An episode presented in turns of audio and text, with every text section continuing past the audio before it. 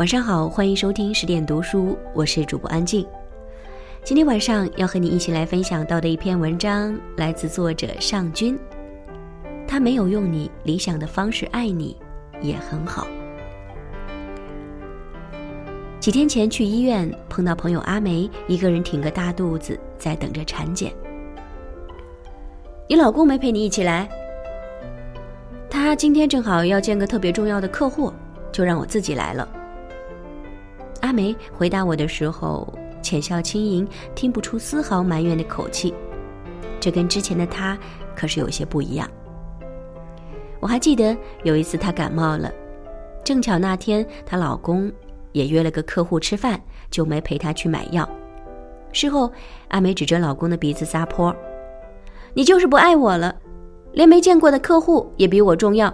说什么爱情就是陪伴，你连我的健康都不管不顾了。”还说什么爱我？两人为此吵得差点离婚，老公觉得也很委屈。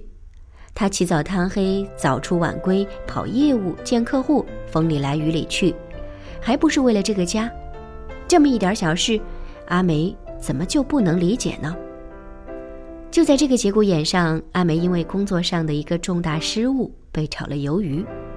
祸不单行的是，阿梅的父亲。在这个时候查出了肿瘤，倔强又任性的阿梅，在那一点小小的自尊心驱使下，硬是没给还在冷战中的老公知会一声，就一个人失魂落魄的连夜赶回了老家。手头的拮据、焦灼的家人、悲观的处境，几乎要把阿梅压垮。一家人慌了神，抱在一起哭了一整晚。第二天天刚亮，有人敲开了这个家的门。就像所有煽情的电视剧一样，正是阿梅的老公到了。他一把搂过眼睛哭肿的阿梅，只有一句：“别怕，我在呢。”从那一刻起，这个男人撑起了这个脆弱的家，东拼西凑找来钱，让阿梅的父亲顺利做完手术。然后他请了长假，一直守在病床前。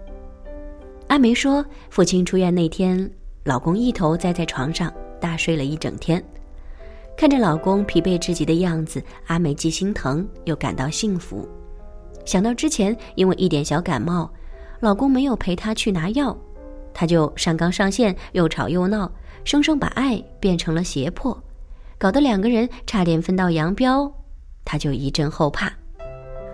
我们常常会给爱下各种定义，或者在头脑中设想各种完美的相爱方式。当我希望你在身边，而你晚到了，就不再是爱了；当我倾吐满腹牢骚，而你走了个神，就是漠不关心了；当我想要的是春花，而你给我的是秋月，我就觉得你不了解我了。但是，我们会不会忽略了，秋月可能是他所能给你的全部？很多时候，如果他没有按照你理想的方式爱你，并不代表他不爱你，千万不要因为一件事不如自己的心意，就把爱你的人弄丢了。想起曾经在一个深夜突然接到朋友丽丽的电话，她刚跟男友吵完架，于是一边哽咽着，一边断断续续地讲起事情的原委。那天傍晚，连着加了好几天班的男友按时下班回家，丽丽就想着给他煮碗热腾腾的手擀面。厨房里又是烧水，又是揉面团，又是切西红柿，一时腾不开手，就叫男友过来帮忙递一下盆。男友呢，累了好几天，一回来就直接把自己扔到了沙发上。听到丽丽一个劲儿的叫，憋了一肚子火，正没地方撒呢，于是径直走向厨房，把面团扔到地上，转身又回了客厅，留下丽丽独自愣在当场。他说累了好几天了，回到家我还不让他歇会儿，可是我忙不过来，就让他递下盆，你觉得我错了吗？丽丽在电话里问我，委屈极了。清官都难断家务事，何况这是多么鸡毛蒜皮的一件小事儿啊！丽丽爱男友，想给他煮碗面，男友累了几天就想躺着，听着谁也没错。但两个人就是都不愿低头。第二天，还是谁也不理谁，丽丽又打电话来抱怨，他变了。以前不管发生什么，他都让着我，哪怕是我错了，他也会主动哄我。你看他现在，这都一整天了，连个短信也没有。男生主动一点，天经地义。你说是不是这个理？我试探着问：“这就不能各退一步吗？”丽丽没接话。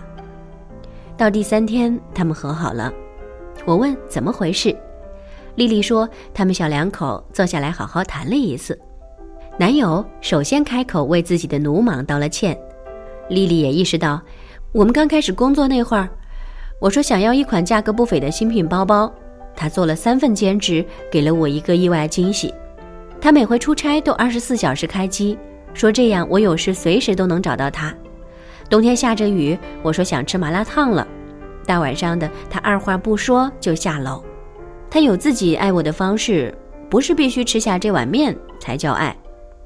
我说，这就对了，家哪是讲理的地方，讲感情就好了。这世上没有完美的爱情，也没有完全如你所愿的另一半。在一段亲密的关系里，我们都真心的付出爱，也渴望被爱。但有时候，我们给的未必是对方想要的，我们希望得到的，也不是对方正在给予的。这其中，可能有能力问题，可能是方向问题，也可能是沟通问题。其实大可不必如此纠结。正如每个人都有自己行为处事的方式一样，如何爱对方，每个人也有自己的法则。一味的苛求是跟自己过不去，也会让对方身心俱疲。在非原则的问题上，降低期望值，不较真儿，不偏执，懂得尊重与退让，愿意为爱妥协，才能爱得更轻松、更愉快。要相信，即使他没有用你理想的方式爱你。但只要真心依旧，其实也很好。好了，亲爱的各位小伙伴，我们今天晚上的文章就为你读到这里。更多好文章，更多好声音，请您关注十点读书微信公众账号。我是主播安静，在苏州，祝你晚安，好梦。